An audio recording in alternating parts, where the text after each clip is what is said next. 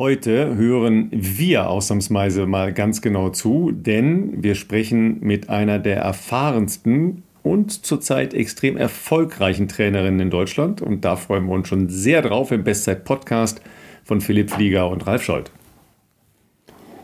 Ja, sonst reden wir ja auch gerne, ne? Aber heute ist mal, heute ist mal viel zu, zuhören, ne? weil äh, wenn äh, Isabel Baumann sich schon mal Zeit genommen hat für uns, dann müssen wir auch zuhören. Ja? Wird bestimmt spannend. Ja, ja also das ist äh, wirklich äh, eine unserer, also für mich zumindest eine der Highlight-Folgen, äh, die relativ spontan jetzt, sagen wir mal, entstanden ist. Natürlich Anlass äh, für die Idee dieser Folge ist äh, nicht zuletzt ähm, der großartige Erfolg von Hannah Klein am vergangenen Freitag bei der Hallen-EM Europameisterin geworden ähm, vor Konstanze Klosterhalfen. Ähm, ich weiß gar nicht, wann es zuletzt äh, Doppelerfolg bei einer Hallen-EM gegeben hat. Das wird Ralf gleich wahrscheinlich äh, mich äh, nee, aufklären bin, können. Bin Oder ob es das überhaupt nee, nee. schon mal gab. Also das ist auf jeden Fall. so in diesem Statistikbereich bin ich jetzt auch nicht so. Das ist auch nicht so mein, äh, mein Ding, weil das ist immer so, so zurückgucken und hat seit X nicht mehr gegeben. Ja, vor X waren aber auch die Bedingungen ganz anders ja, äh, im Leistungssport und so. Also deshalb. Ne? Außerdem, ich habe mich ja wieder mit mehreren Dingen gleichzeitig beschäftigt am Wochenende. du bist immer äh, multisportmäßig sozusagen äh, äh, im ja, Einsatz. Also Fußball ist ja, ist ja immer Basis, aber es war ja dieses Mal die Leichtathletik EM und die Eisschnelllauf WM parallel. Ja, und die ähm, Eisschnelllauf WM ging auch von Donnerstag bis Sonntag. Und da bist du dann äh, natürlich permanent. Und das äh, in großen Teilen waren die Sessions auch noch parallel. Ah, ja, ich habe das ja letzte Woche mal in einer, in einer Story gepostet.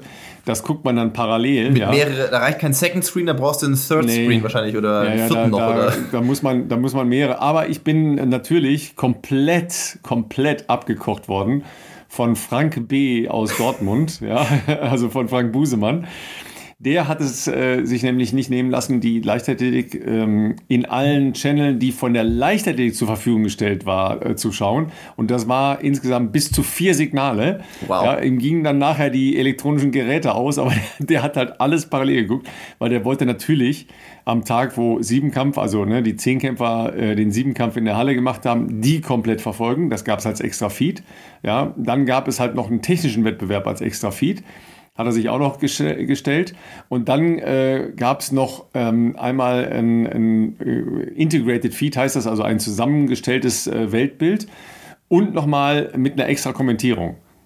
Ja, also der ist auch ein Nerd. Ist, ich wollte gerade sagen, aber es ist doch auch, also ähm, wir, wir, haben das natürlich jetzt etwas humorig aufbereitet, aber es ist doch in der heutigen Zeit ja auch, finde ich, total cool, dass du als, äh, als Fan einer Sportart ähm, überhaupt solche Auswahlmöglichkeiten hast, während natürlich in der Vergangenheit, jetzt gehen wir mal 10, 20 Jahre zurück, da gab es im besten Falle natürlich eine TV-Übertragung, was ja auch cool ist, aber man hat ja bei so einer äh, Sportart wie Leichtathletik wo einfach viel parallel passiert, ähm, manchmal vielleicht nicht alles gleich so drauf. Ich glaube, wenn du da die Möglichkeit hast, heute über diese äh, Optionen sozusagen im Internet die Streams zu verfolgen, ist ja schon cool, dass du überall praktisch live mit dabei sein kannst. Äh, hilf mir, Ralf, die werden aber nicht alle live kommentiert. Das ist ja wahrscheinlich leistbar. Ja. Dass ein, ein Fernsehsender alle vier Dinger gleich besetzt mit, mit, mit äh, Kommentatoren, das ist wahrscheinlich gar nicht möglich. Aber ähm, zumindest hast du ja das Gefühl, äh, du kannst das Ereignis äh, live mitverfolgen sozusagen. Also es, sagen wir mal, es, ich finde es schon ein bisschen schade, weil dadurch geht natürlich mein immenser Informationsvorsprung verloren. Dein Einfluss und Impact, der geht natürlich. Das stimmt natürlich. Weil, äh, weil tatsächlich wir sind natürlich in der Lage gewesen, also wenn wir jeweils vor Ort waren, ähm, diese Feeds alle zu gucken. Ja, also mhm. bei großen Meisterschaften gibt es das tatsächlich noch ein bisschen äh, breiter. Ja, also jetzt nehmen wir mal äh, das Beispiel wieder ähm, in München. Da hast du ja kurz auch bei, äh, bei mir oder bei uns oben am Platz vorbeigeschaut. Da stehen schon ein paar Fernseher ja, und die ja, stehen ja. ja nicht aus Spaß rum, sondern die stehen deshalb da, weil wir tatsächlich in der Lage sind, über einen Splitscreen oder ähm, eine Aufteilung fünf, sechs, sieben, acht Quellen gleichzeitig zu gucken. Und die gibt es tatsächlich auch. Also wenn zum Beispiel an der einen Seite Stabhochsprung ist, an der anderen äh, Geraden ist Weitsprung und rechts ist äh, Speerwerfen, dann kann ich die alle einzeln schauen und dann noch die Läufe auf der normalen Bahn und in der Regel noch ähm, entweder ein Zeitlupenfeed oder oder und oder äh, Aufwärmplatz, was für mich auch sehr spannend ist, ja, weil da kann ich schon immer erkennen, aha, da sind jetzt schon X oder Y ähm, Disziplinen auf dem Aufwärmplatz, dann weiß ich, okay, die, das steht gleich an. Ja, dann, wenn dann plötzlich da Staffeln rumrennen oder da Hürden aufgebaut werden oder oder. Aber das ist natürlich schon so ein kleiner Informationsvorsprung, den ich ganz gerne auch noch ein bisschen für mich behalten hätte. Aber jetzt werden die Feeds halt angeboten, macht aber ja total Sinn, das ist ja genauso wie du sagst. Äh, es wäre ja dumm eigentlich, die, diese Bilder werden ja produziert. Ja. Und du hast ja in dem zusammengestellten Weltbild nur einen Ausgang. Und es ist natürlich ganz oft so, dass sich Leute vorm Fernseher ärgern, weil sie durch das Stadiongeräusch schon hören, da ist jetzt gerade einer irgendwo drüber gesprungen Genau. oder weit gesprungen oder hat weit geworfen oder was auch immer und sehen das nicht und sind jetzt zum Beispiel äh, extreme Fans von Malaika Mihambo und wollen den gesamten Wettkampf gucken. Ja, oder Stabhochschwung oder oder. Und dann nervt dich das. Und das ist natürlich eine tolle Option, das äh, entsprechend aufzulösen. Ich, ich könnte jetzt gar nicht einschätzen, inwiefern das wirklich auch nachgefragt wird. Also es wird sicherlich eine Nachfrage geben. Ähm, ich glaube trotzdem, dass natürlich die ganz überwiegende Mehrheit äh, den offiziellen, äh, die offizielle Übertragung wahrscheinlich verfolgt. Aber es ist natürlich was, wenn du sagst, hey, ich habe wahrscheinlich, so wie jetzt Frank, äh, da wird es jetzt ganz wenige geben, die wahrscheinlich vier Sachen parallel gucken. Aber wenn einer sagt, ich bin, wie du gesagt hast, hier krasser Weitsprung-Fan und ich will mir auf keinen Fall entgehen lassen, wie dieses, äh, die Versuche äh, untereinander irgendwie äh, verlaufen, dass hast wahrscheinlich dein iPad halt nebendran stehen und guckst dir den, äh, den Stream vielleicht ohne Ton nebenher oder so stelle ich es mir so ein bisschen vor, aber ähm, ich finde es ich find's an sich natürlich mit den Möglichkeiten, äh, die man hat, mal ein schönes Angebot. Du hast gesagt, es wird ja ohnehin produziert. Und ähm, genau, also ähm, ob man vier Screens parallel verfolgen kann, ist krass, aber äh, umso beeindruckender, wenn es dann man. noch wie bei dir verschiedene Sportarten sind. Ja, das kann man, aber äh, das ist ja ein gelerntes Sehen. Ne? Also Ja. du weißt ja, ähm, wenn jetzt Sportarten nicht ein permanentes Kontinuum haben, das ist bei den wenigsten Sportarten der Fall. Ja, ich weiß ja genau, wann ich bei einem 3000 Meter Lauf, ja, da kommen wir ja gleich noch zu, wann ich da hingucken muss. Ja, oder wann ich mal eben gucken kann, wie ist denn die, die Zwischenzeit bei den 500 Metern äh, auf dem Eis bei den Frauen. Ja, da weiß ich ja auch, okay, da ist das Ziel. Ja, dann schaue ich darüber, dann äh, sehe ich die, die Zeiten da und dann äh, kriegt man das schon mit. Ne? Oder bei, sagen wir, nehmen wir jetzt mal Tennis. Ja, da hast du halt immer ein Spiel und einen Satz. Ja, da, da weißt du halt auch, okay, wenn es 1-1 steht in einem Satz, muss ich da jetzt noch nicht so hingucken vielleicht. Ja, und wenn da 16 Zeitlupen gespielt werden, dann sehe ich, dass da irgendwas Besonderes passiert ist. Ne, das, deshalb, man kann schon ein paar Sachen parallel gucken.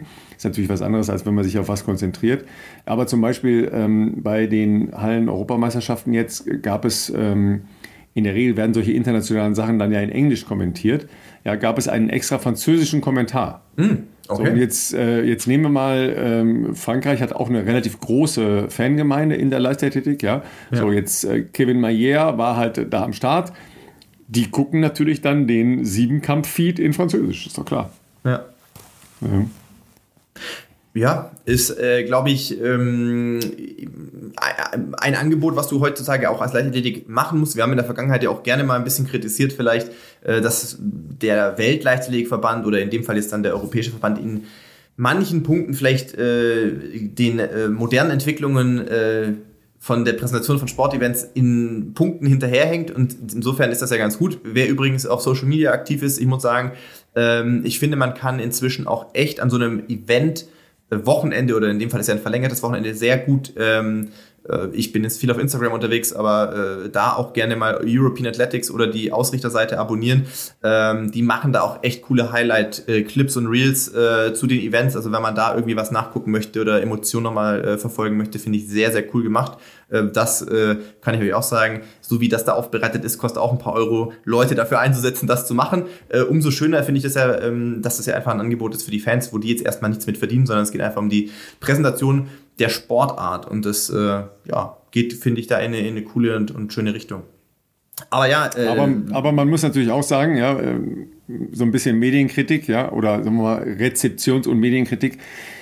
Natürlich waren das tolle Meisterschaften, ja, und dieser Doppelerfolg zum Beispiel über die 3000 bei den Frauen, das hat jetzt medial bei uns gar nicht so einen großen Niederschlag gehabt, Nee, stimmt. weil es eben ähm, ein, ein großes Wintersportwochenende war mit Ja. mehreren Weltmeisterschaften, nordische Weltmeisterschaften und so weiter.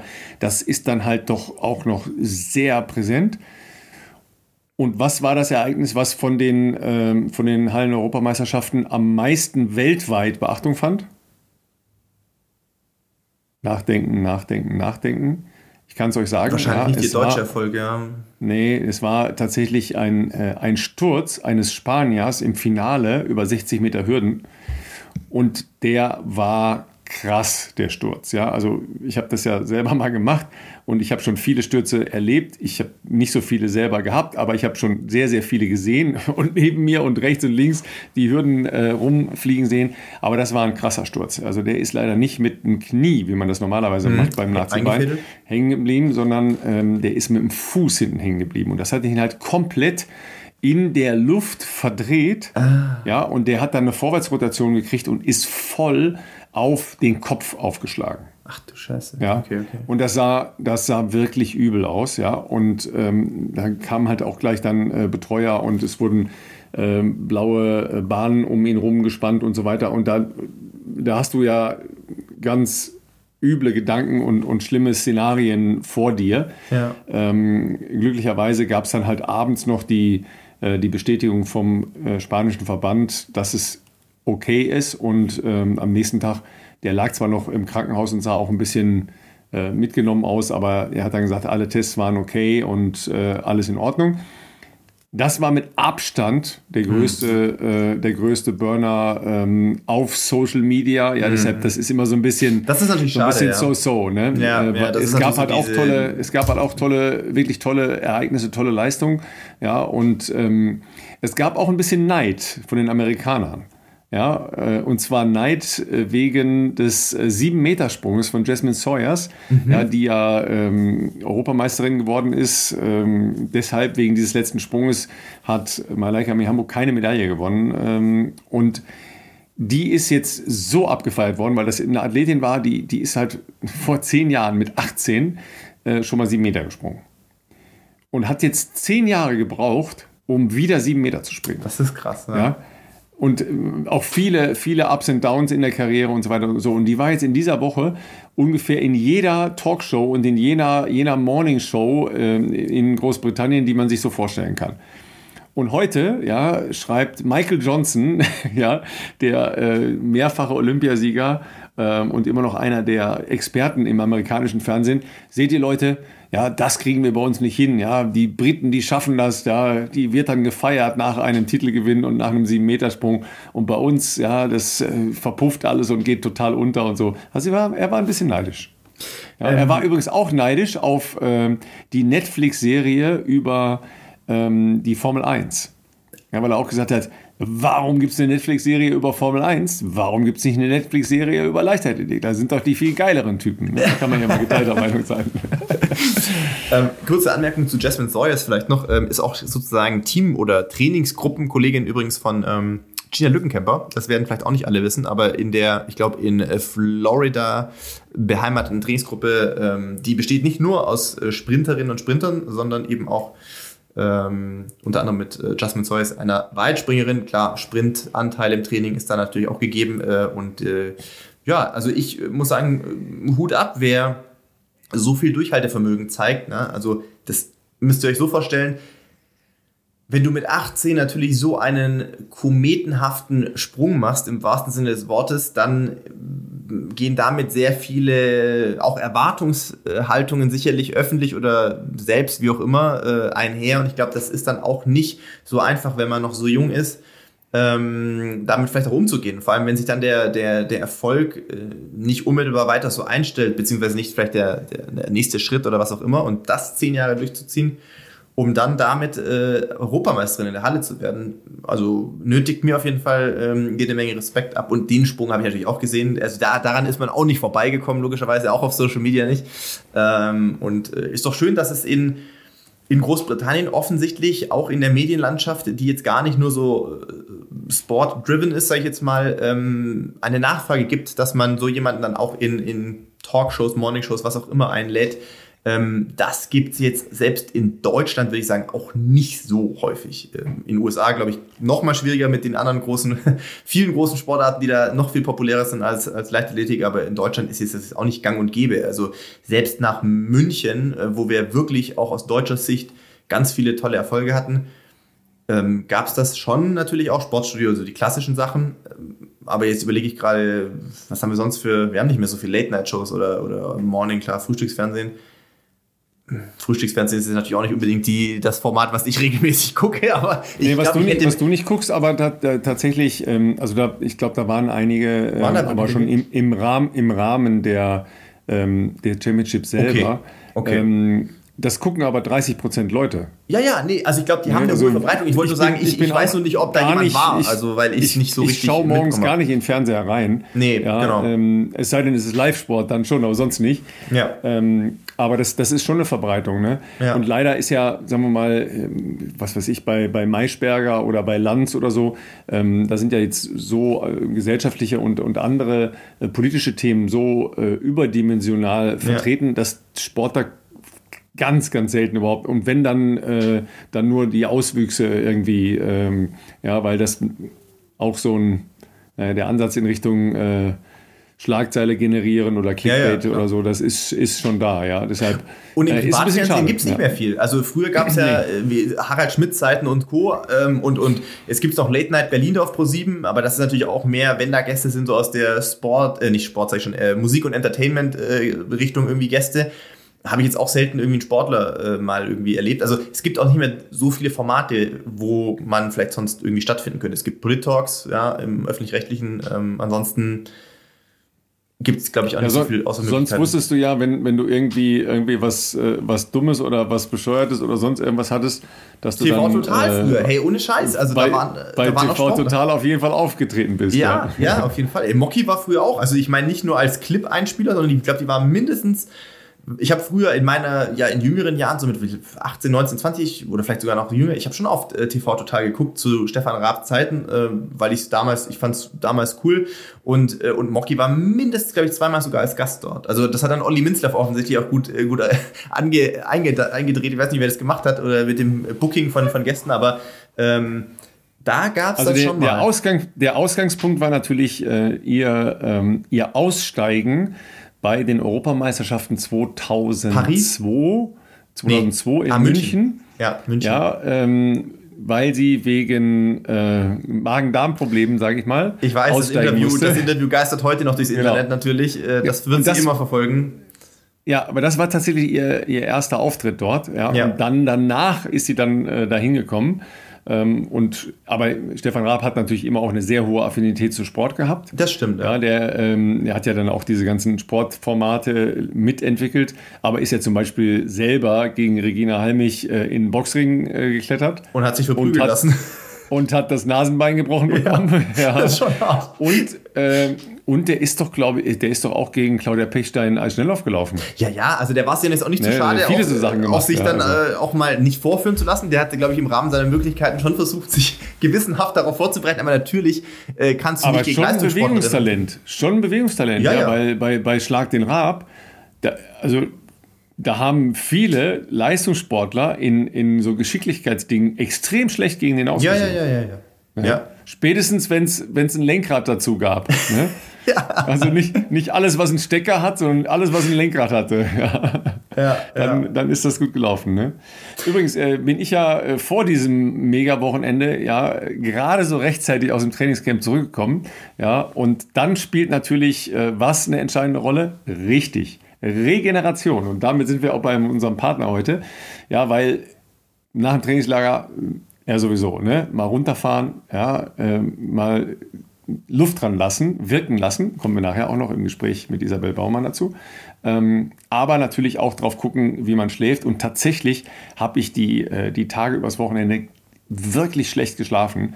Ähm, und es war immer, also wenn, wenn Whoop äh, piepen würde, hätte es gepiept ähm, und, und hätte mir rot gezeigt. Aber die Werte waren echt nicht gut, ja, weil ich äh, aufgrund dieser Arbeitsbelastung dann direkt ganz schwer in, in eine vernünftige Regeneration reingekommen bin. Ja. Aber ähm, schaut euch das an. Das Abo bringt euch gleichzeitig das Wearable ans Handgelenk. Ja, also ich äh, war ja letzte Woche auch in Paris ähm, und äh, durfte für Adidas äh, neue Produkte äh, bestaunen und auch ausprobieren. Äh, hier auch vielleicht äh, für Leute, die einen guten Neutralschuh suchen, der neue Ultra Boost Light ist, finde ich, wahnsinnig gelungener Schuh, der einiges nochmal leichter geworden ist. Ein guter Allrounder. Ähm, das will ich aber eigentlich gar nicht sagen. Ich will damit sagen, die drei Tage waren sehr spannend, sehr ereignisreich, voller Terminplan, ähm, wenig Pausen zum Durchschnaufen tagsüber gehabt.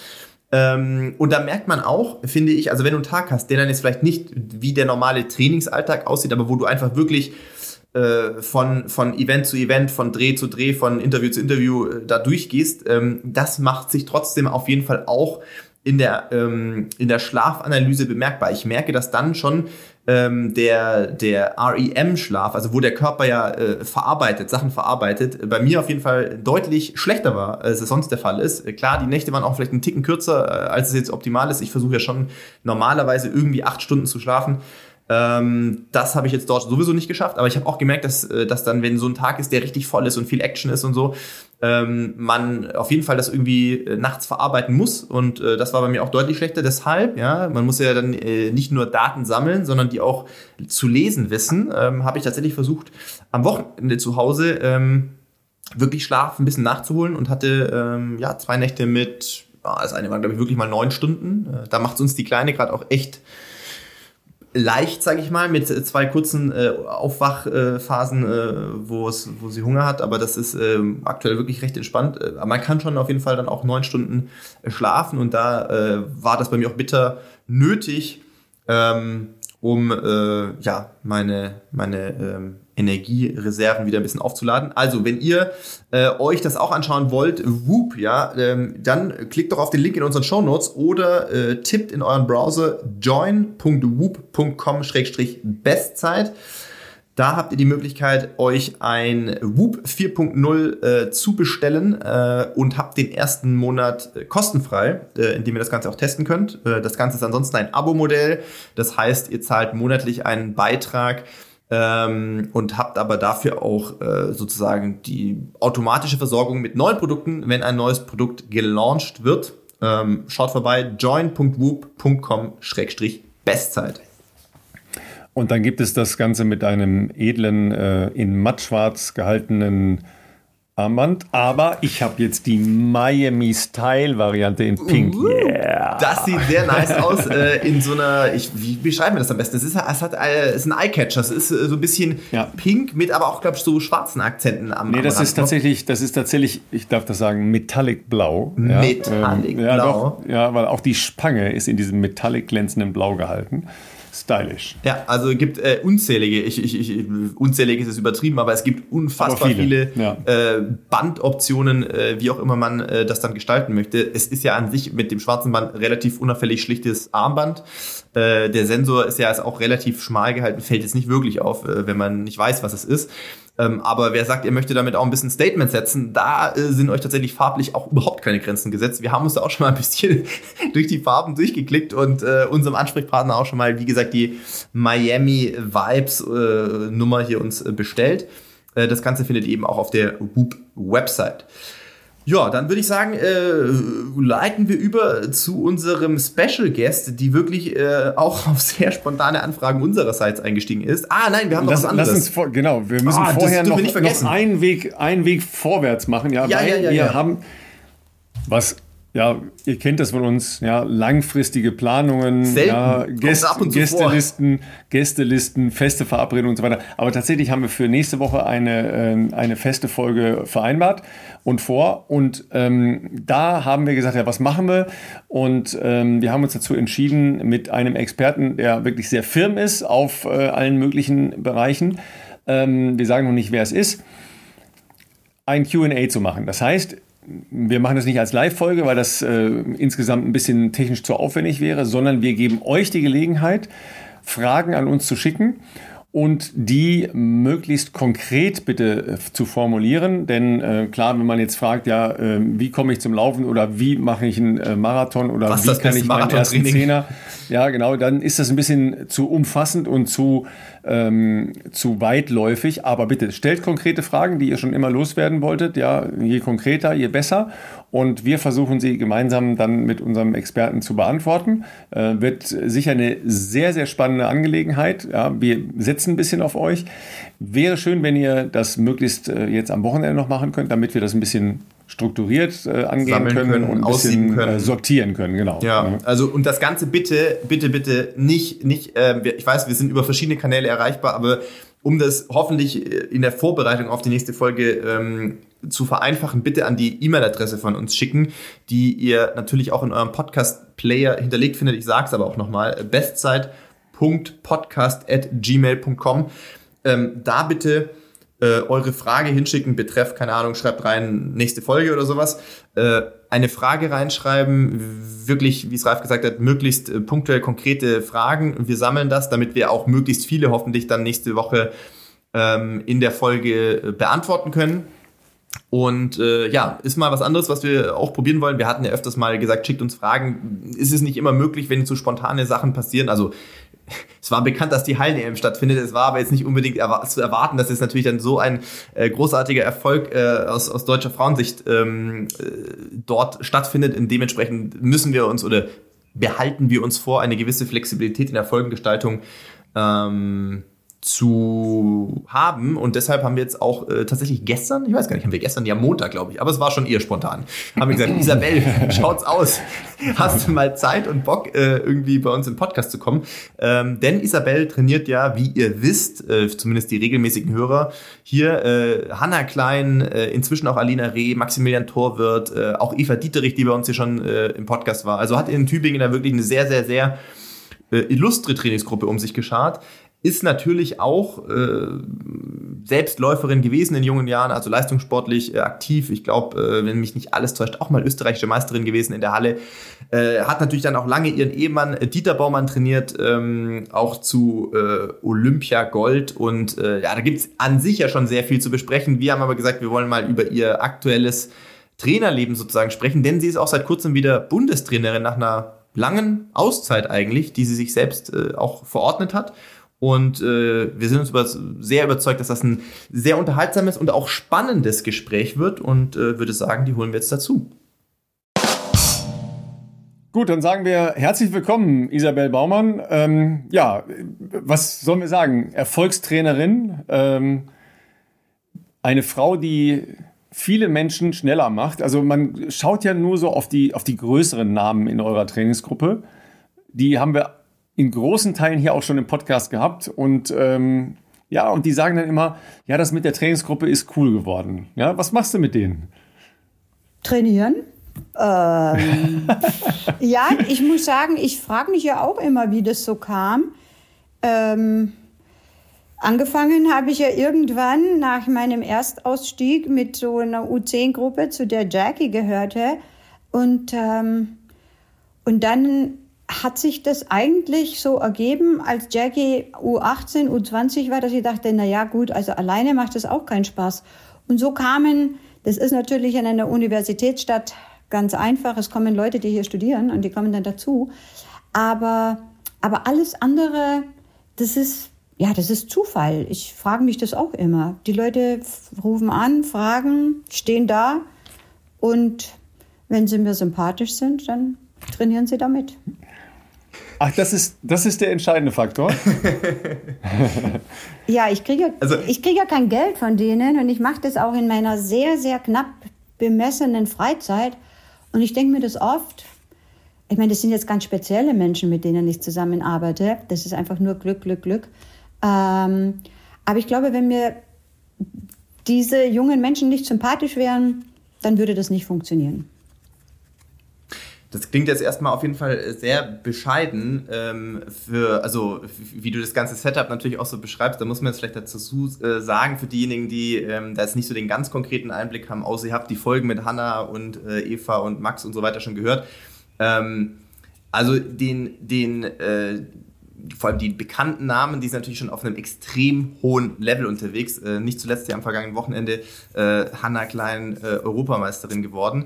Ähm, alle haben aber gesagt, auch Alina, die wir vor ein paar Wochen, ich weiß gar nicht mehr, vor vielleicht einem guten Monat oder so bei uns zu Gast hatten, dass schon ähm, ein bisschen das Geheimnis ist. Natürlich du als äh, Trainerin, die das Ganze irgendwie äh, koordiniert, betreut äh, und zusammenhält, aber schon auch genau, wie du gesagt hast, diese Tiefe der Gruppe. Also ähm, es klingt für mich, äh, korrigiere mich gern, ich glaube, ich stelle es mir so ein bisschen vor, wie es früher war, zu meiner Zeit, als ich in Regensburg noch da bei, bei, bei Kurt Ring und so trainiert habe.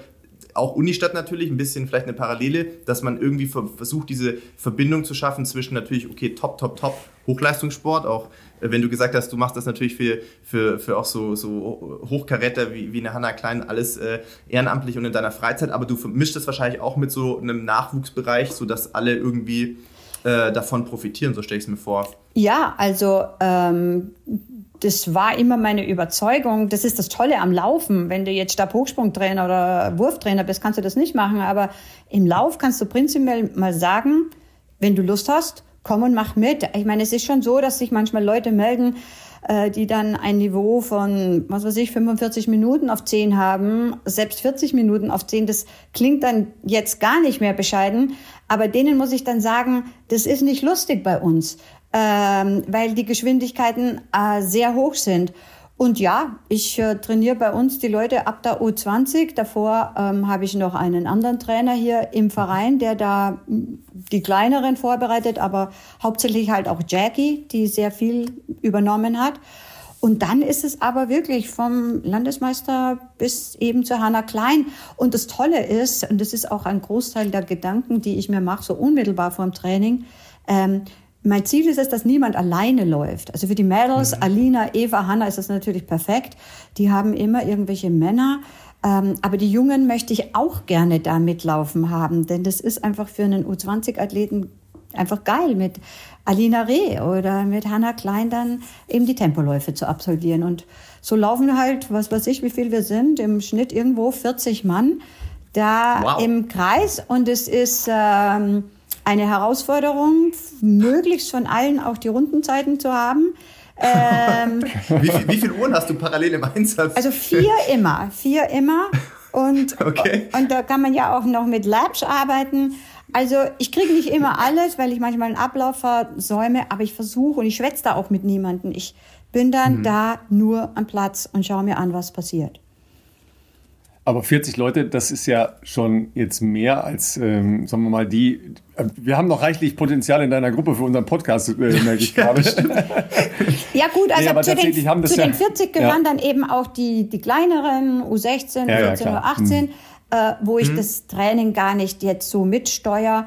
Also ja, unter wirklich meiner genauen Beobachtung sind wir auf jeden Fall immer 20, 25 aber viel, viel wichtiger ist es mir, es laufen immer schöne Fünfer-, Sechser-Packs, die dann auch, wenn mal Graupelschauer ist oder Nebel liegt, dann trotzdem äh, sich gegenseitig motivieren. Ich glaube, dass darin eine ganz, ganz große Stärke liegt. Ja, dieses tägliche Reiben im täglichen Training wird ja sehr oft als ein Erfolgsgeheimnis, jetzt gar nicht nur in der Leichtathletik oder nur im Laufen äh, beschrieben. Ähm, was entstehen da für Dynamiken eben auch für das sind ja alles Individualsportler, ja, das sind ja alles äh, im besseren Sinne auch egozentrische Menschen, weil so funktioniert nun mal Leistungssport in der Leichtathletik. Ähm, was sind die wesentlichen Elemente dieser Gruppen für dich? Ähm, also nicht der Wettbewerb, weil dann macht man sich kaputt.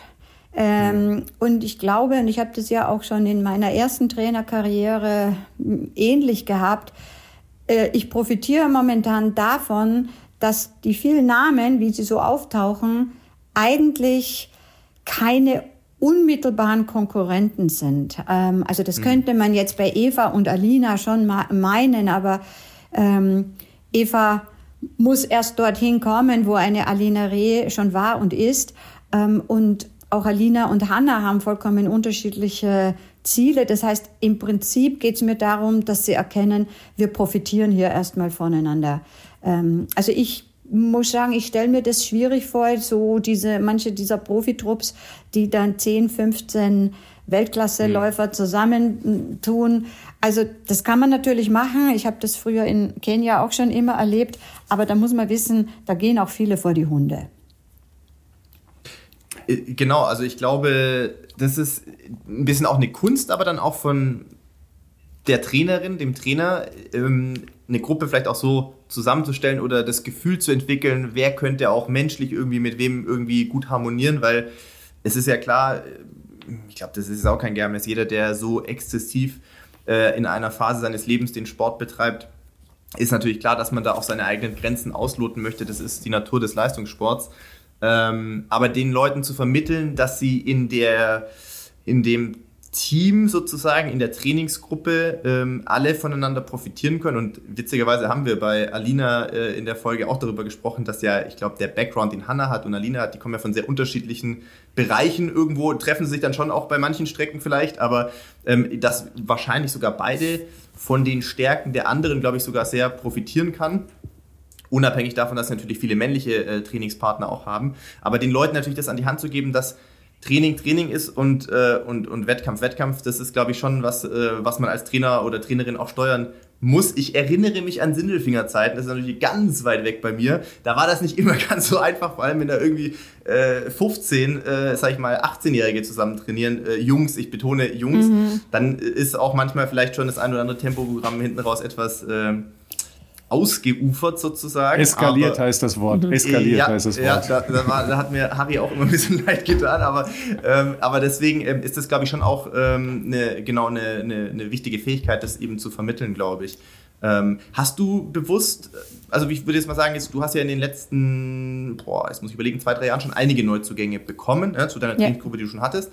Hast du da, also neben dem menschlichen, sympathischen Aspekt, der, glaube ich, auch in so einer Trainer-Athleten-Beziehung wichtig ist, bewusst Entscheidungen getroffen oder auch mal jemanden abgelehnt, ohne dass wir jetzt Namen nennen, wo du gedacht hast, das würde der Dynamik in der Gruppe vielleicht nicht gut tun? Ähm, also was ich hier ganz arg rausstreichen muss, weil ich ja dann und mhm. wann schon mal wirklich doof angemacht wurde. Ähm, okay. Ich habe noch nie in meiner Karriere jemanden aktiv angesprochen. Ähm, aha, aha. Ob ähm, ich nicht sein oder ihr Trainer sein könnte oder ich ihm oder ihr helfen könnte. Ja, ja, ja. Ähm, weil, also ich finde, die Verantwortung, die man hat für einen einzelnen Athleten, der nur eine kurze Karriere hat, die ist schon groß genug. Mhm. Und wenn ich mir mhm. jetzt vorstelle, dass ich auf jemanden zugehe und sage, hey du, ich glaube, ich kann dir helfen, mhm. da könnte ich nicht mehr schlafen. Also das, ähm, das ist mir ganz wichtig, weil ich weiß, dass das durchaus oft gemacht wird. Ich weiß nicht, wie die Leute äh, das verantworten können. Also ich finde, ein Athlet mhm. muss seinen Trainer ganz bewusst aussuchen können und dies, dieses Verhältnis aufbauen. Abgelehnt, ähm, also ist so wirklich bewusst, dass ich zu jemandem gesagt habe, du, nee, das passt jetzt nicht oder das kann ich mir nicht vorstellen.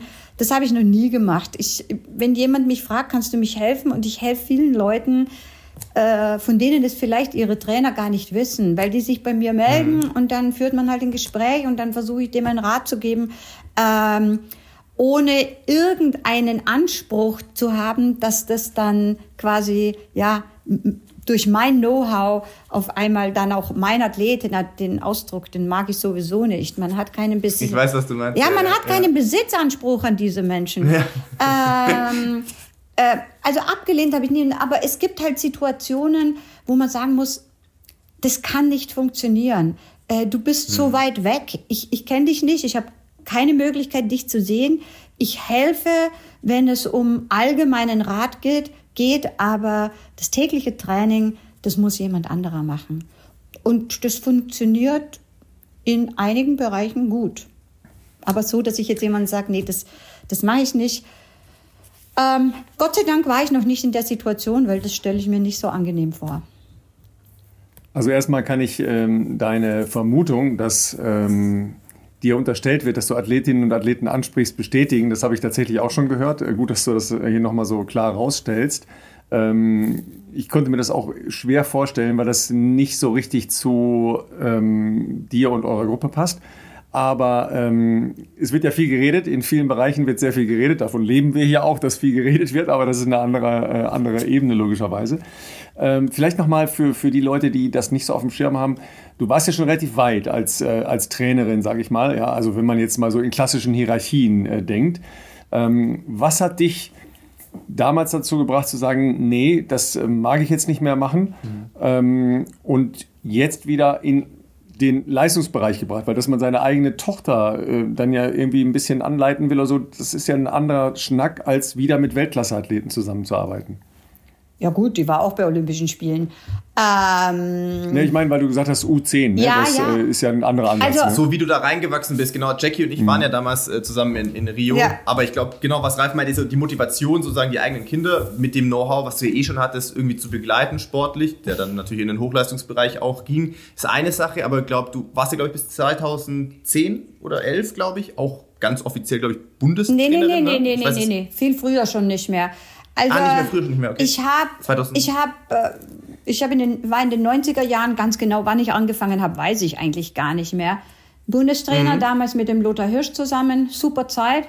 Und dann Mhm. war eigentlich der hauptausschlaggebende Punkt, dass Jackie 2001 eingeschult wurde. Und Mhm. ich war zum damaligen Zeitpunkt wahrscheinlich mehr als das halbe Jahr unterwegs.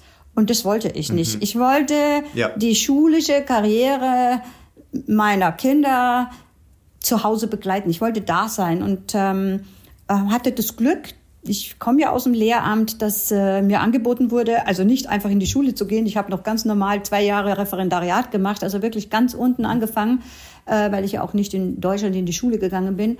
Und habe dann noch bis 2004 weitergemacht. Da hatte ich noch Wolfram bei, äh, Müller bei den Olympischen Spielen in Athen. Und dann, muss ich ehrlich sagen, war ich K.O.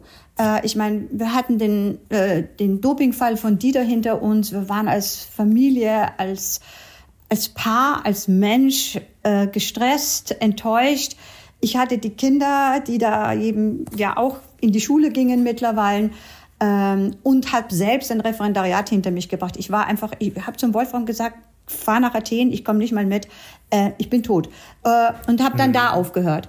Und ähm, aber ich muss sagen, ich bin eigentlich schon von ja von Kind an fasziniert von Training. Mein Großvater war ein großer Galoppertrainer in Wien und ich habe mich schon immer mit Training, mit Formentwicklung, mit Gewinnen und Verlieren auseinandergesetzt und ähm, als dann niemand da war für die Jungen, dann habe halt, halt da angefangen mit Schülertraining und ähm, ja, und dann hat mich das schnell eingeholt. Zuerst mit Jackie, aber ich hatte ja auch dann zur gleichen Zeit, da hat ein Jan Hoffmann, äh, ist da gelaufen, 1996er Jahrgang, der wurde deutscher B-Jugendmeister. Also äh, irgendwie, ich glaube, wenn man dann anfängt und ähm, talentierte, motivierte junge Menschen um sich hat, dann stellt sich da auch der Erfolg ein.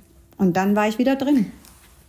Und dann ging das so peu à peu. Also ich habe es nicht so geplant gehabt.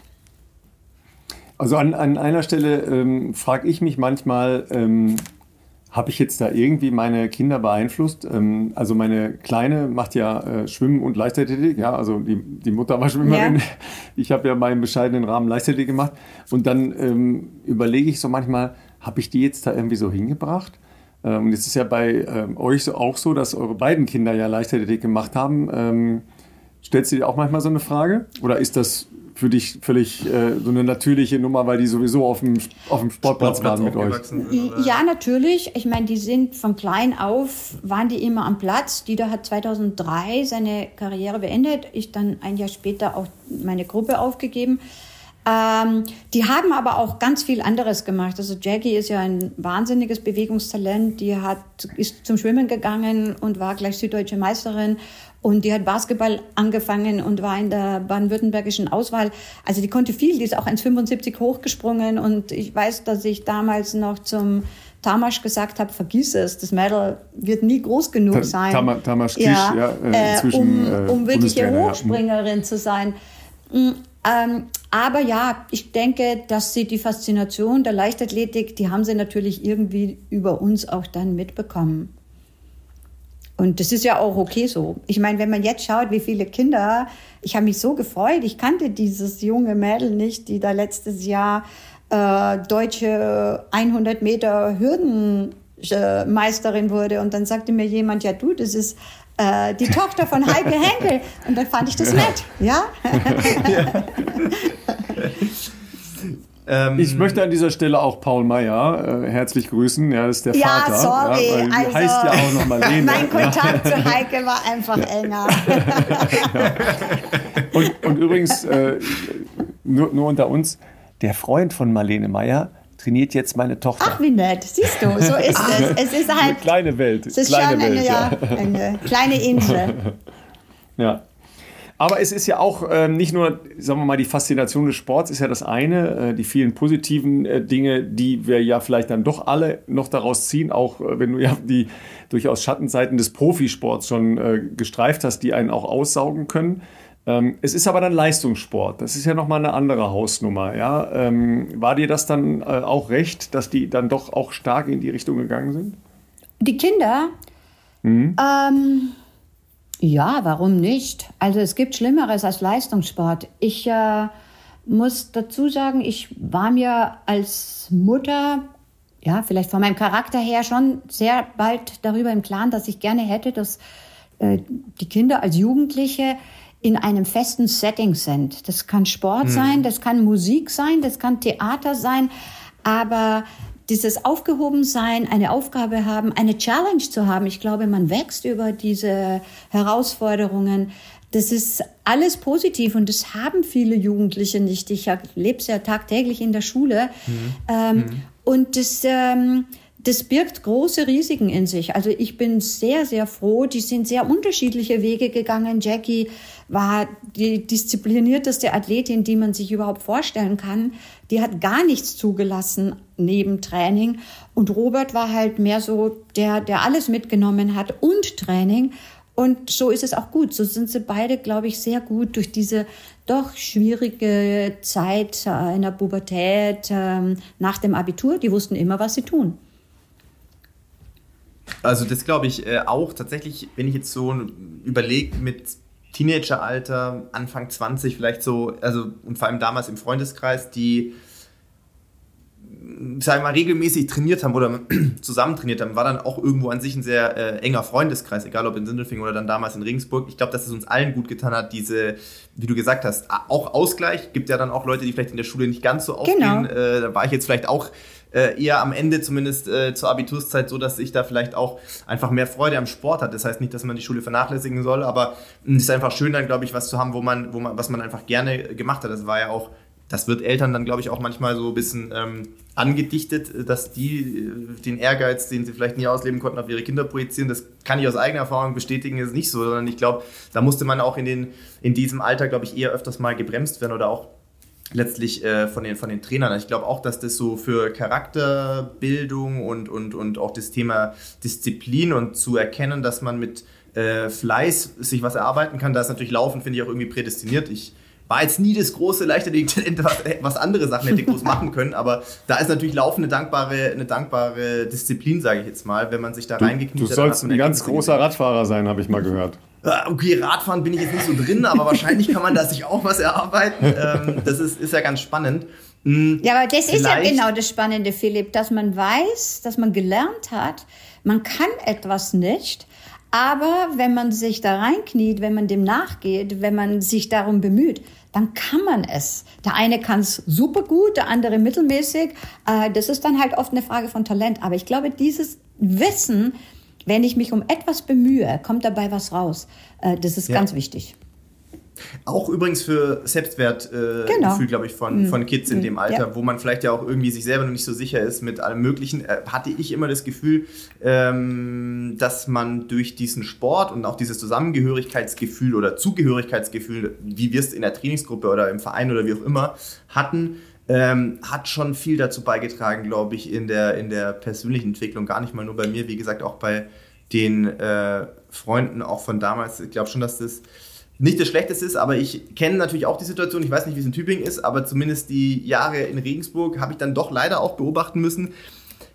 Nachwuchs äh, ist kein Selbstläufer mehr äh, in der Leichtathletik äh, in, in, jüngeren Jahrgängen. Ich weiß nicht, wie es in Tübingen die Situation ist. Ich bin, wie gesagt, in Regensburg im, im Vereinsleben nicht mehr so drin, äh, aber ähm, das war schon deutlich anders, wie wenn ich jetzt überlege, so gut, das ist jetzt auch schon lange her, so 97, 98, 99 in Sindelfingen, da hatten die jetzt wenig Probleme, glaube ich, äh, äh, zumindest mal äh, mit, mit 10, 11, 12, 13 Jahren irgendwie Trainingsgruppen zu füllen. Das wird heute wahrscheinlich auch nicht mehr ganz so easy sein. Ja, das stimmt gar nicht. Die Masse ist schon da. Die Jackie hat eine Gruppe U14, U16 Athleten, die sind auch annähernd 40 Leute. Ähm, okay. Das liegt aber auch daran, dass äh, Tübingen eine ja, Bildungsbürgerstadt ist. Da gehen alle Kinder mindestens in zwei Sportarten und spielen nebenher auch noch zwei Musikinstrumente. Ähm, was, also deshalb, die Gruppe ist schon da und das ist auch schön. Ähm, was oft fehlt, ist dieser, der Drang oder der Wille überhaupt zum Wettkampf. Und das ist mhm. sicherlich etwas, was insgesamt verloren gegangen ist. Und deshalb bin ich auch ganz dankbar, in der Schule zu sein. Da hat man immer noch diesen Wettbewerb hm, Jugend trainiert für Olympia, wo du ja. ein Handballer, ein Basketballer, ich wurde Landesmeister, ich hatte keinen einzigen Leichtathlet in meiner Mannschaft. Ich habe einfach alle blind zusammengewürfelt, was sie halt konnten. Und dort ist dann schon so eine äh, Faszination aufgekommen an, an dem Wettkampfsport. Aber dieses gesellschaftliche Problem, das haben wir natürlich verstärkt durch die Pandemie. Ähm, oh, das kann man nicht leugnen, dass den Kindern die Selbstverständlichkeit von Sport treiben und das noch mit Leistung, das ist denen abhanden gekommen. Da müssen wir sehr aktiv daran arbeiten. Also ich erlebe schon, dass, äh, dass Kinder irgendwie Lust haben, sich zu messen. Ja. Heißt ja nicht gleich, dass es Leistungssport ist, ne, sondern ja. sich, sich, zu messen. Ja, das, das mhm. erlebe ich schon so. Ähm, der Weg in ein sortiertes Training mit einem Verein und so weiter ist dann ja noch ein Stück. Ich habe manchmal eher das Gefühl, dass die Eltern dagegen stehen und sagen, mach erst mal Schule. Ja, genau. Ja, Schule hat natürlich mal das, ja. Schule hat einen extrem hohen Stellenwert und Schule hat auch meiner Meinung nach einen viel zu hohen zeitlichen Rahmen im mhm. Tagesablauf der Kinder. Das ist ja etwas, weshalb ich äh, mich gerade sehr darum bemühe, ähm, so ein bisschen im englischen System nach Erfolgsrezepten zu schauen. Denn ich meine, mhm. was die gerade für eine Dichte haben, da kann es einem ja schwindelig werden. Ähm, und klar, das größte, das größte Positivum in diesen angelsächsischen Ländern allen ist, dass die auch am Nachmittag in der Schule sind, aber da machen die dann eben entweder Sport und das ist dann auch Leistungssport, der in einer Liga organisiert ist oder ja, sie sind im Rotary Club oder machen Drama oder Musik oder was immer. Aber die, die sich für den Sport entscheiden, haben tatsächlich in der Schule täglich die Möglichkeit, diesen Sport zu machen. Und bei uns, ich komme gerade aus der Schule, da, da laufen die Kinder um 17 Uhr raus. Aber da haben die halt Mathe, Englisch, Geografie gehabt ähm, und selten Sport. Das ist ein ganz, ganz großer Nachteil, den wir haben da sind so viele äh, Ebenen drin. Wir, wir, müssen mal versuchen, das ein bisschen zu sortieren, weil ich könnte an, an, jeder, an jedem zweiten Halbsatz von dir sagen, alleine äh, über ansetzen. Dieses ja. könnte man, ja. ja, ja, ja. Ähm, aber lass uns noch mal ein, ein Stückchen davor gehen. Ähm, deine Befassung äh, wieder stärker mit Pädagogik, ähm, hat es auch dein Coaching und deine Herangehensweise an Leichtathletiktraining, an Lauftraining verändert? Naja, ich habe ja schon auch vor meiner ersten Bundestrainerkarriere ähm, ja, Lehramt studiert gehabt. Ähm, ich glaube, dass hauptsächlich meine, mir macht es einfach Spaß, mit jungen Menschen, oder sagen wir so, es ist für mich eine besondere Herausforderung, junge Menschen zu unterstützen, ihr Talent zu entwickeln. Ähm, in der Schule ist es eigentlich nicht das Talent, sondern da sind wir verpflichtet, gewisse Fähigkeiten eben bis zu einem gewissen Punkt äh, zu unterrichten und zu lehren. Im Sport ist das viel toller, weil man hat wirklich mit Leuten zu tun, die das auch unbedingt wollen, in den meisten Fällen unbedingt wollen. Ja. Und ähm, ich glaube, dass da ein gewisser pädagogischer Ansatz schon sehr hilfreich ist, nämlich der Ansatz von ähm, äh, Wertschätzung von Leistung, die noch gar nicht dem ganz oberen Ziel äh, entspricht. Ich, ich kann einfach mit kleinen Schritten schon viel anfangen. Man kann äh, Teilziele aufzeigen, mit denen man motiviert und Zuversicht schafft. Und ich behaupte mal, dass ich nicht ganz ungeschickt bin in der Gesprächsführung. Und das ist, also wenn ich mir das überlege über die letzten Jahre, es sind wahrscheinlich viel mehr die guten Gespräche gewesen, die ich mit Hanna geführt habe, als nur das gute Training. Also als als du, äh, wir können ja ganz kurz ein ganz klein bisschen aus, der, äh, aus dem Nähkästchen plaudern, ja, als du dich technisch noch gesettelt hast, ja, äh, beschreiben wir es mal so, haben wir schon so ein bisschen gefachsimpelt, da kommen wir dann gleich noch zu. Ähm, der Unterschied zwischen dem äh, Rennen bei den deutschen Meisterschaften, äh, zwischen Hanna Klein und Konstanze Klosterhalfen und dem beim Finale in Istanbul bei den Europameisterschaften. Aber da kommen wir gleich nochmal zu, okay. weil das, äh, glaube ich, ganz spannend sein kann. Ähm, jetzt hast du ja relativ viele Athletinnen und Athleten und sagst ja, okay, Gesprächsführung, ähm, bist du so ein Superbrain, der das alles behält, äh, was ihr schon mal gesprochen habt oder wo es lang geht oder schreibst du viel auf? Ich glaube, sie ist ein Superbrain. Sie also ich lange nach. glaube ich. Alles, alles blitzgespeichert und äh, Trainingsplan für drei Wochen im Voraus, jeden Tag im Kopf wahrscheinlich. Für 40 Leute, na für 20 aber, aber ja. Ja, Also ich, Oh, krass, okay. wusste, Ich- ich wusste Das es, ist, ich das, wusste ist, es. das ist beeindruckend, ey. Das ist, das ist wirklich abgefahren. Ja, ich glaube, dass ich mich an die wichtigen Gespräche sehr genau erinnern kann und auch an die Untertöne dabei.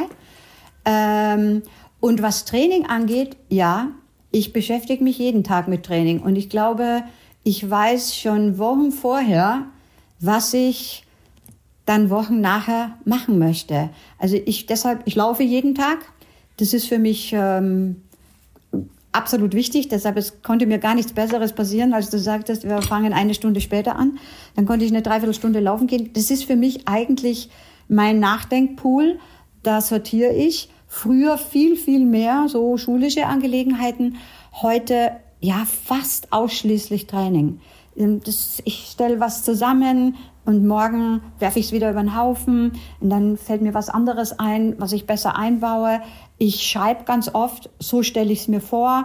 Ich erwarte Rückmeldung, dann baue ich das wieder um. Ich meine, Hanna wurde am Freitag Europameisterin. Am Sonntag haben wir uns überlegt, wie schaut die Sommersaison aus. Und am Sonntagabend bin ich zum Laufen gegangen und habe mir tatsächlich überlegt, was mache ich wann, um bis Ende Mai dort zu sein. Also es ist schon so. Es beschäftigt mich den ganzen Tag. Und wenn Sag du jetzt sagst, ja- 20 du gehst Das ist eine Person. Ja. Das Ja, ist du eine gehst, Person. Du, hast gehst ja alleine äh, laufen, ne? Das ist kein Family-Event, ne? Oder mit Dieter oder Nein, so, ich, ne? ich, laufe, ja auch ich laufe immer viel, ne? alleine. Das konnten die am Anfang nicht so verstehen. Mittlerweile fragen sie schon gar nicht mehr. Ich laufe immer alleine aus dem einfachen Grund, weil ich dort nachdenken will. Ich und Ja. unterhalte mich nicht gern beim Laufen.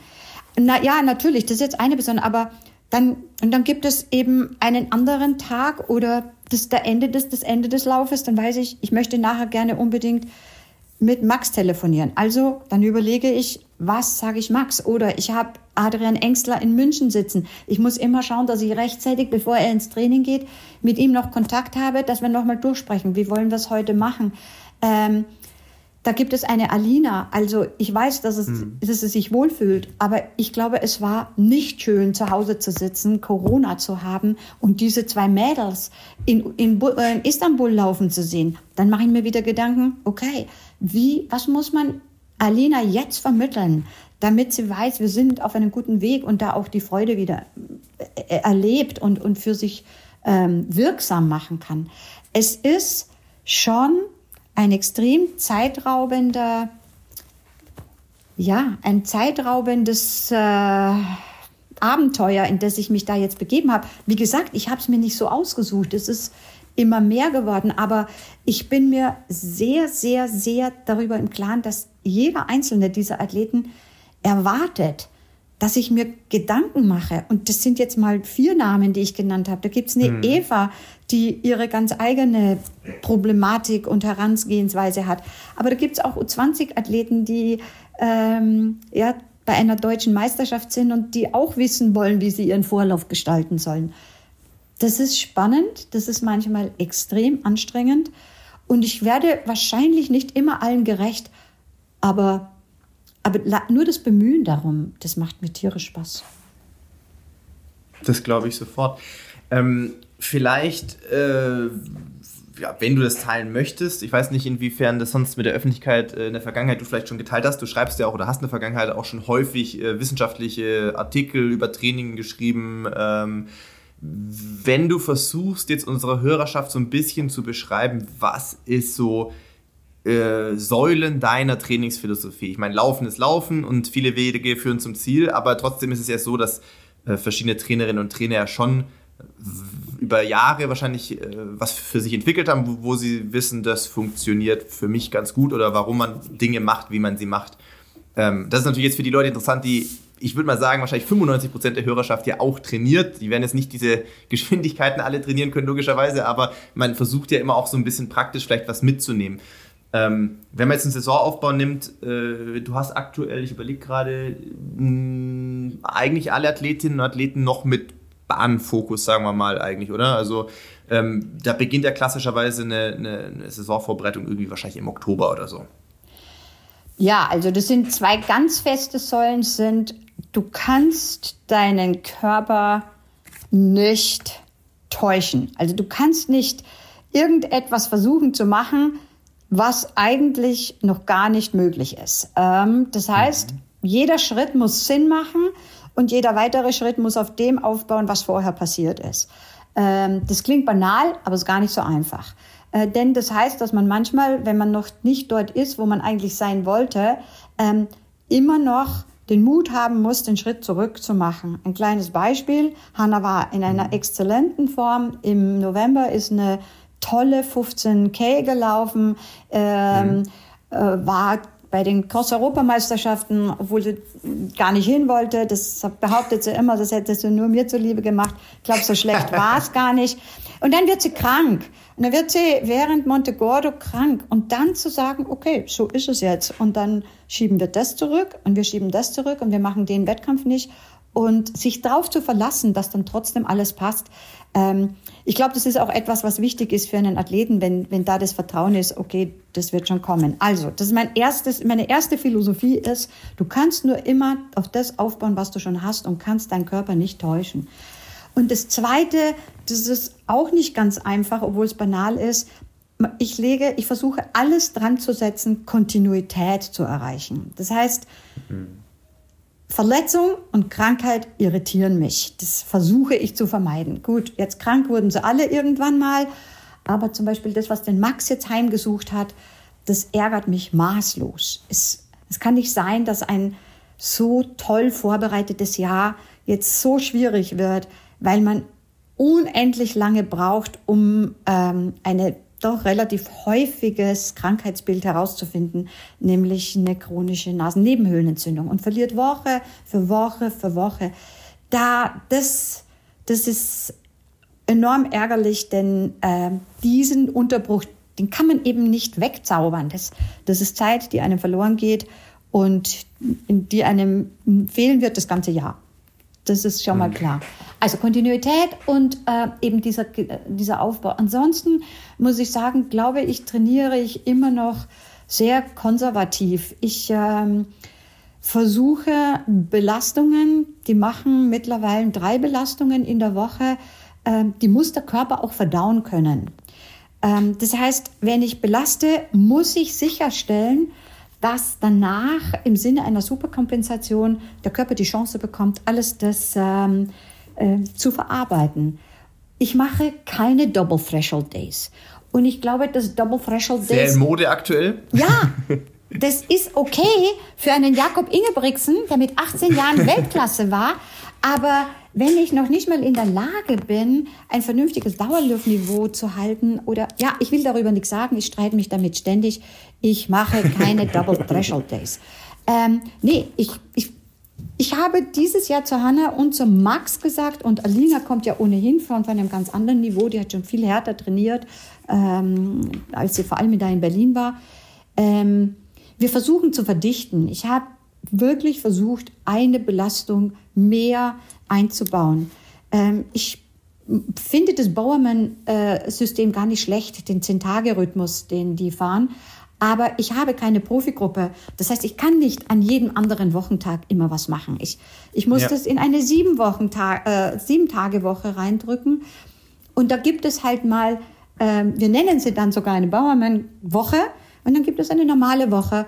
Ähm, aber das Entscheidende für mich ist oft gar nicht so sehr die Belastung, von der ich ja immer annehme, dass sie genauso kommt, wie ich sie geplant habe, sondern was die Athleten danach machten. Und deshalb gibt es oft die Anweisung, du läufst morgen langsam, du läufst morgen mit dem und dem, damit es ja nicht zu so schnell wird. Wir reduzieren die Kilometer am nächsten Tag, damit du wirklich erholt bist. Denn ich glaube, dort laufen viele Leute ins Verderben. Ähm, ich, muss, ich, muss ganz kurz, ich muss ganz kurz abtauchen, weil mein Rechner ist gleich leer. Ich muss den irgendwo anstecken hier. Das ist kein Problem. Ich würde trotzdem in der ja. Zeit, äh, da wir ja weiter aufteilen, ja. die Frage formulieren. Ja. Ähm, nämlich, weil du es gesagt hast, drei Belastungen. Das ist natürlich jetzt für, für wahrscheinlich viele, die zuhören, jetzt erstmal nicht ganz so greifbar. Ähm, kannst du uns ein Beispiel geben aus der Vorbereitungsphase jetzt aus dem Herbst oder jetzt gerade aktuell? Was sind bei dir drei Belastungen? Reden wir davon dreimal? Da stellen sich ja manche vielleicht vor, ist es dreimal Tempoläufe oder ist es dreimal, ist es ein TDL, ist es ein qualitativer Longrun und eine Tempoeinheit? Genau. Ist es Bergsprints oder, also was, was, was wären für dich äh, als Beispiel drei Belastungen? Zum Beispiel ja dann wahrscheinlich Montag, Mittwoch, Freitag oder irgendeine andere Konstellation. Genau, nee, wir, machen, wir machen Montag, Mittwoch, Samstag zum Beispiel und da ist ja. am Montag ein ein flotter Dauerlauf, ein, flott, ein, ein reingesteigerter Dauerlauf, ein Dauerlauf mit einer gewissen Aufgabe, die auf jeden Fall, um jetzt im IAT-Jargon zu sprechen, hm. irgendwo so bei ähm, VL2 liegt, ja, also auf jeden Fall ja. nicht über VL3 geht. Dann machen wir am Mittwoch Tempoläufe und die sind natürlich in Abhängigkeit von der ähm, Jahreszeit meistens extensiv, sehr, sehr lange extensiv. Ich warte ewig lang, bis ich intensive äh, Inhalte reinbringe. Und, äh, und dann als äh, Komplementärbelastung ist dann immer der Samstag auch extensiv im Winter.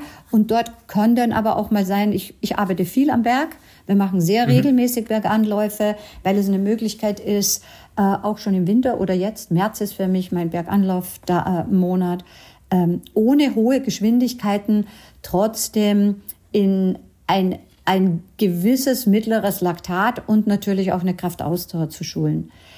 Wir machen aber auch ich mache gerne Sprünge oder Treppe, damit man auch die Kraftausdauer schult. Das ist so unser Montagstag. Also ähm, sicherlich alles im absoluten Normbereich, nichts Außergewöhnliches und deshalb glaube ich auch, dass es oft nicht die, die, der pure Inhalt der Tempoläufe ist, sondern die, sondern die zeitliche Abfolge. Da muss man einfach aufpassen. Ja. Und es ist auch etwas, was Athleten manchmal nicht ganz so begreifen können. Jetzt haben wir das und das gemacht und jetzt muss ich am Donnerstag einen Vorlauf und am Freitag einen Endlauf machen.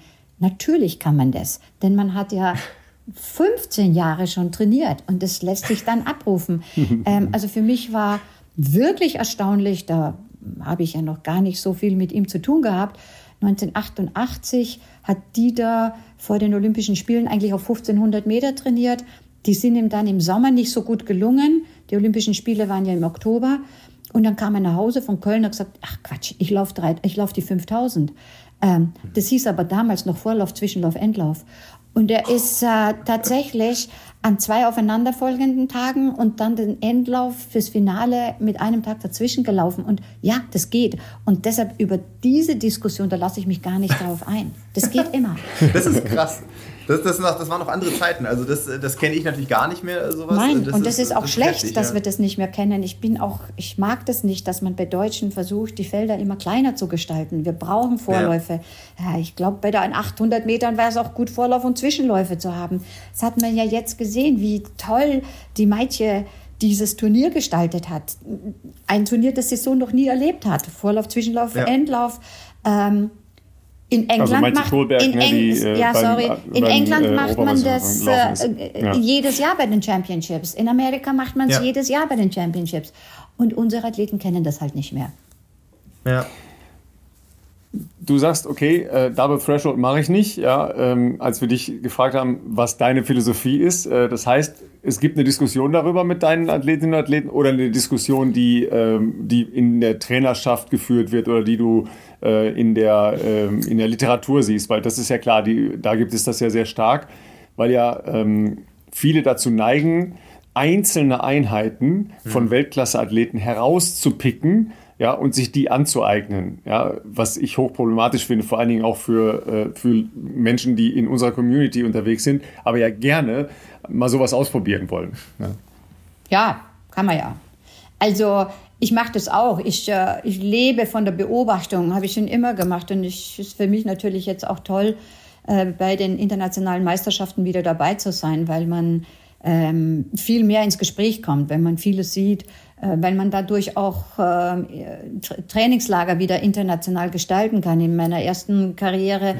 wir haben immer, wir haben mit den Italienern trainiert, wir haben mit den Spaniern trainiert, wir äh, sind irgendwann nach Kenia gefahren.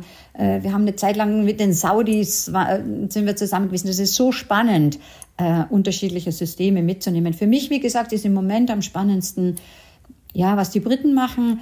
Ähm, aber ich würde nie, also ich beobachte und dann versuche ich es mir physiologisch zu erklären. Und dann muss mhm. ich das noch auf meinen Athleten ja irgendwie anpassen. Das muss ja stimmig sein. Ich kann ja nicht irgendwas Fremdartiges da überstülpen. Ähm, und dann kann ich mich Gott sei Dank immer noch gut genug daran erinnern, wie man sich fühlt, wenn man achtmal tausend in der Früh gelaufen ist. äh, und dann, dann, ja, wenn ich das abwäge, dann muss ich sagen, nein, dann brauche ich nicht die zweite Belastung am gleichen Tag. Dann lieber etwas, dass ich dann sage, mache ich manchmal, wir machen an einem Tag Berganläufe und am nächsten Tag Tempoläufe und am darauffolgenden Tag dann vielleicht noch einen bisschen ambitionierten äh, langen Dauerlauf. Also das ist schon meiner Meinung nach Belastung genug. Ja. Wenn du sagst, ähm, das britische System ist gerade spannend für dich, ähm, ich verfolge da ähm, aus großem Interesse gerade die Herangehensweise von Eilish McCogan in Richtung des London-Marathons, ja, der mhm. bald äh, bevorsteht. Ähm, heute oder gestern war noch ein äh, langer Artikel, dass ihre Mutter sie 20 Jahre davon äh, überzeugen musste, dass Marathon das Richtige für sie wäre. Äh, da ging es aber auch um, um Training, da ging es auch um Doppeln und äh, um, um mehr Laufen, was sie tatsächlich als eine Basis für ihren größer werdenden Erfolg und ihre, ähm, ihre Bestzeiten in den Unterdistanzen aufgrund des Marathontrainings äh, formuliert. Also das ist ja jetzt Straßenlauf, das ist eine andere, andere Kiste nochmal, weil man sicher nochmal mehr Kilometer braucht. Ähm, wie verfolgst du diese Diskussion in Großbritannien und was ist der, der Output, den du da generierst? Also mit äh, Eilish Marathon-Vorbereitung habe ich mich jetzt noch nicht so auseinandergesetzt, wobei ich finde es ganz spannend, dass ihre Mutter Liz McColgan da sie so davon überzeugt hat. Ähm, denn sie selbst ist ja ewig lang auf der Bahn gelaufen, wo alle schon gesagt genau. haben, die sollte längst auf die Straße gehen. Ähm, man, aber man muss ja den Kindern nicht die Fehler äh, überlassen, ja, die man selber nee, gemacht also hat. Ich bin sogar überzeugt, dass das ganz wichtig ist und ähm, habe dieses Gespräch, ja, führt man natürlich mit allen diesen Langstrecklerinnen vor allem, ähm, die sich überlegen, gehe ich jetzt auf die Straße oder nicht. Ich habe mit Coco ein langes Gespräch geführt. Ich bin froh, mhm. dass sie äh, den Weg, sie hat ja eine super Halbmarathon gelaufen, sie ist eine super 10 gelaufen, aber sie möchte gerne wieder auch die 1500 laufen. Darüber bin ich sehr froh. Denn ähm, ein guter Marathon, ein sehr guter Marathon lässt sich sowieso nur über eine ausgezeichnete Unterdistanzleistung realisieren. Da brauchen wir gar nicht drüber nachdenken. Und wenn du dann sagst, die machen dann auch an einem Tag mehr Belastungen, da sprechen wir aber auch von einem ganz anderen Energiebereitstellungssektor. Ähm, und den muss ich auf den Tag verteilt, vielleicht auch zweimal machen. Wenn ich äh, tatsächlich 40, 50 äh, Kilometer irgendwann da realisiere an einem Tag und da ist auch mal eine Belastung dabei, ähm, da bin ich ganz dabei. Ähm, und wie gesagt, ich ich nehme das auch an dem Jakob ab, dass das für den sehr früh äh, Sinn gemacht hat. Ich weiß, dass der Nils das auch macht, Vogt.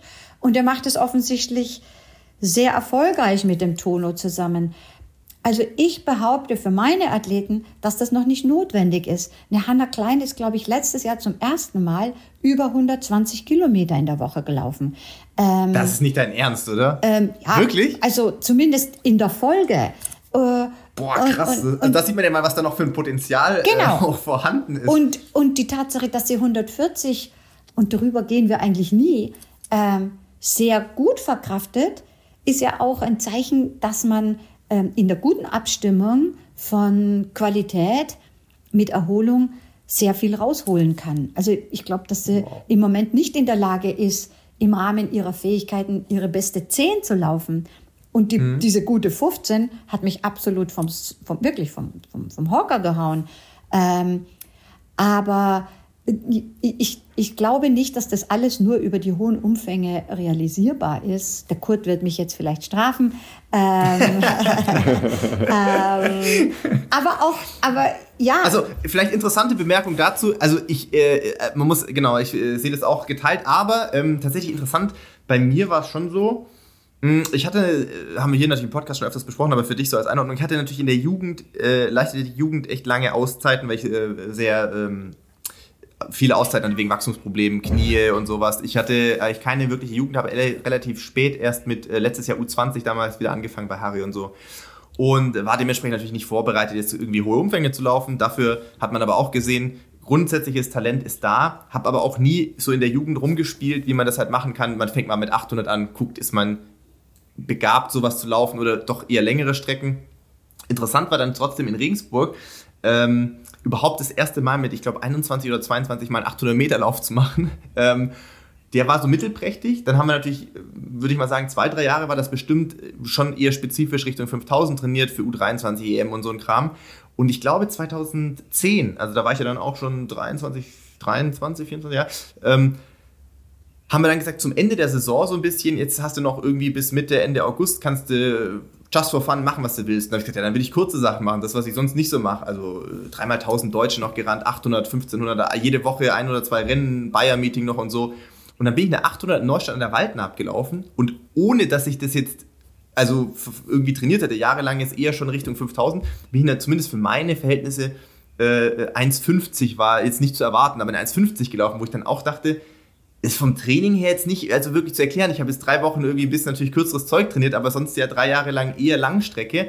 Würdest du schon sagen, dass eine, ähm, ich sag mal, eine gute aerobe Grundausbildung ist ja, glaube ich, von meinem Gefühl her nicht schädlich, auch für, für gute Mittelstreckler, auch für dieses äh, Szenerie, die du vorher genannt hast, wenn man spätestens bei internationalen Meisterschaften auch in kurzer Zeit drei Runden überstehen muss, hat ja auch mit ähm, der Regeneration von solchen äh, Belastungen oft zu tun. Und wenn man nach Kenia schaut, oder äh, wer waren das? Ähm, nicht Adam Schott, sondern äh, Marcin Lewandowski. Ich weiß noch, vor zwei Jahren war zufällig im gleichen Camp in Kenia und ich konnte natürlich immer so täglich beobachten, was die Polen da trainieren. Und der hat 160 Kilometer die Woche gemacht äh, und, und auch äh, also, also TDLs und sowas. Jetzt natürlich nicht auf einem Niveau wie die Kenianer oder wie die Marathonläufer, aber hat mich äh, fasziniert, das zu beobachten, weil ich das vom Training ganz anders eingeschätzt hätte, was die wohl machen. Ja, also ich meine, klar, die, ein, ein, David Rudischer konnte auch eine knackige 20 mhm. äh, in Eten laufen. Ähm, auf jeden Fall ist die aerobe Grundlage äh, wichtig. Und ich sage auch immer zu Leuten, die mir dann sagen, oh, ich muss noch schneller über 300 sein, ich muss noch schneller über 200 sein. Du wirst nie in deinem Leben auf einer 1500 zum Beispiel deine Bestzeit über 300 Meter abrufen. Aber wenn du in der Lage bist, ähm, die letzten 300 in 40 zu laufen oder 39, dann kannst du Rennen entscheiden. Und die Frage, ja. ob du das kannst, ist das, wie du bei 1200 ankommst. Und das ist äh, letztendlich nur eine Frage der Ökonomisierung. Ich spreche ganz oft von der Ökonomisierung der Sauerstoffaufnahme, Verwertung. Ähm, und die legt man sich natürlich durch extensive Belastungen und Umfang zusammen. Ja, ich weiß, es sind viele Leute sehr erfolgreich mit 200 plus Kilometern. Ich habe es noch nicht ausprobiert. Kann ich ja auch mal machen. Aber also, also ich wollte sagen, wenn man bei 120 solche Erfolge einfährt, muss man das vielleicht auch noch 200 plus laufen. Ja, es ist, das ist ja das Schöne im Sport. Es führen viele Wege nach Rom. Äh, ich glaube, das ist eben vielleicht das, das Einzigartige, was, Einzigartige, was so ein Trainer Athleten ähm, Team ausmacht, dass man den gemeinsam besten Weg findet. Und da bin ich schon sehr froh. Ich habe extrem äh, autarke ähm, Athleten, mit denen ich viel diskutiere, wo wir viele Dinge ähm, besprechen und eben neue Wege begehen. Aber eben indem ich Dinge beobachte, überlege, anpasse und dann schaue ich mir das an. Also eine pure Imitation halte ich für extrem gefährlich. Jetzt bin ich, jetzt ja bin eben, ich ein ja. bisschen äh, unruhig. Ich, ich schaue auch immer so auf die Uhr. Aus dem einfachen Grund, dass das IAT äh, in sieben Minuten eine, ein Gespräch anbietet zu, was weiß ich, V2 Max Training oder so. Ähm, da muss Und ich das willst du sehen? Da muss, nein, da muss ich mich auf jeden Fall einklinken. Also okay. Pass auf, dann, dann, dann, müssen wir auf jeden Fall, dann müssen wir auf jeden Fall zwei kurze Fragen klären. Das, das eine, äh, weil wir vorher darüber gesprochen haben, die Rennen von äh, Hanna gegen Konstanze bei den deutschen Meisterschaften und bei der EM waren vom Ansatz her mehr oder weniger identisch. Was hat den Ausschlag gegeben für Hanna bei den Europameisterschaften? Äh, da müsste ich jetzt natürlich auch aus dem Nähkästchen plaudern, aber also, sind wir hier. ganz, ganz, ganz vordergründig. Also wir wussten, dass äh, Coco bei den Deutschen schnell laufen wollte. Das hat sie so gesagt. Und ich habe zu Hanna gesagt, pass mal auf, du laufst jetzt nicht ein Rennen auf Platz zwei. Du läufst hinter ihr her und wenn sie 8,25 kann, kannst du das nicht. Und wenn, du, wenn sie 8,35 kann, dann läuft sie dir nicht davon. Und Gott sei Dank hatte sie ja die 8,36 schon in den Beinen und, und war sehr, sehr mutig. Ich war sehr, sehr, sehr beeindruckt von ihrem Rennen bei der Deutschen. Ähm, zumal sie ja am Mittwoch davor in Lierwagen gelaufen war, auch eine 406. Ähm, und wahrscheinlich nicht ganz die Frische hatte. Trotzdem hatte sie den Mut und äh, hat, hat das meiner Meinung nach hervorragend gelöst. Ähm, zwei Wochen später ähm, wussten wir, das war ein großer Vorteil, ähm, das Rennen wird genauso aussehen. Also sie musste sich nicht mit einer taktischen, aus, taktischen Variante auseinandersetzen, was zum Beispiel den Vorlauf viel schwieriger für sie gemacht hat. Ähm, ja. Und ich habe das Gleiche wieder gesagt. Ich habe gesagt, wenn sie in unter 2,50 anmarschiert, musst du in Sicherheitsabstand schauen, dass du gut durchkommst. Ich glaube nicht, dass die Hanna im Moment 8,25 kann. Aber in dem Moment, wo der erste Kilometer nur, nur ein bisschen verzögert war, wusste ich, ja, das ist jetzt Hannas Rennen und sie wird da mitlaufen und sie wird dranbleiben, weil sie gefühlt schon stärker war zur EM als zur Deutschen. Okay, dann sind wir nicht ganz so doof in unserer Beobachtung gewesen. Aber manchmal weiß man ja auch äh, die Hintergründe nicht so. Ne? Also wir haben uns so ein bisschen das so zusammengereimt, dass es ähnlich gewesen sein muss, dass es eben ein Hauch langsamer war, die ersten zwei Kilometer, als bei den deutschen Meisterschaften. Äh, und äh, der Mut äh, da vielleicht noch ein bisschen größer war nach dem Rennen bei den deutschen also Meisterschaften. Also ich muss sagen, ja. alles bis 2,50 wäre Hanna mitgegangen und hätte sie hm. auch mitgehen können. Das weiß ich. Ja, ja, ja. Ähm, bei das andere, drei Runden vor Schluss bei den Deutschen hatten wir auch gesehen oder hatten wir auch ja. gesagt, das ist jetzt, glaube ich, so ein entscheidendes Szenario, ob jetzt so dieser eine Schritt aufgeht oder nicht, weil so von der, von der, sie sah sehr fokussiert und sehr, äh, eigentlich, äh, ich war mir wirklich, dachte, 400 vor Schluss, das könnte schon bei den Deutschen anders aussehen. Ähm, insofern waren wir jetzt auch nicht gänzlich überrascht, dass es bei DM quasi äh, der gespiegelte Einlauf war. Äh, Ralf, die letzte Frage, weil sonst, äh, genau, Isabel genau. hat noch. Die, hier, die letzte äh, Frage muss sich natürlich ums äh, Radfahren drehen. Äh, ich weiß, dass, du, dass du selber ja sehr gerne Rad fährst. lässt du deine Athletinnen und Athleten auch Radfahren? Nur wenn sie wollen, nur wenn sie wollen, denn Radfahren. welche, welche Läufer und welche Leute ja, will das schon? Also natürlich Philipp voll in die Karten. Ja. Na ja, jetzt muss ich dir aber auch, Ralf, jetzt muss ich dir ein bisschen, ich muss dir widersprechen. Ich, das mache ich ein bisschen Harakiri. Also ich fahre jeden Tag mit dem Fahrrad in die Schule. Das ist nicht einfach, weil das geht brutal den Berg hoch. Sonst fahre ich gar nicht, außer dass Dieter und ich halt jedes Jahr aufbrechen und uns beflissentlich alle Alpen- und Pyrenäenpässe geben, die es so zu fahren ja, gibt. Also entschuldige mal bitte, das muss man auch erstmal können. Ja, ne? ja, das stimmt. Das erstaunt mich jedes Mal auch wieder. Aber ich habe halt das Glück, dass ich mein ganzes Leben Ausdauer trainiert habe und, und sehr wenig wiege.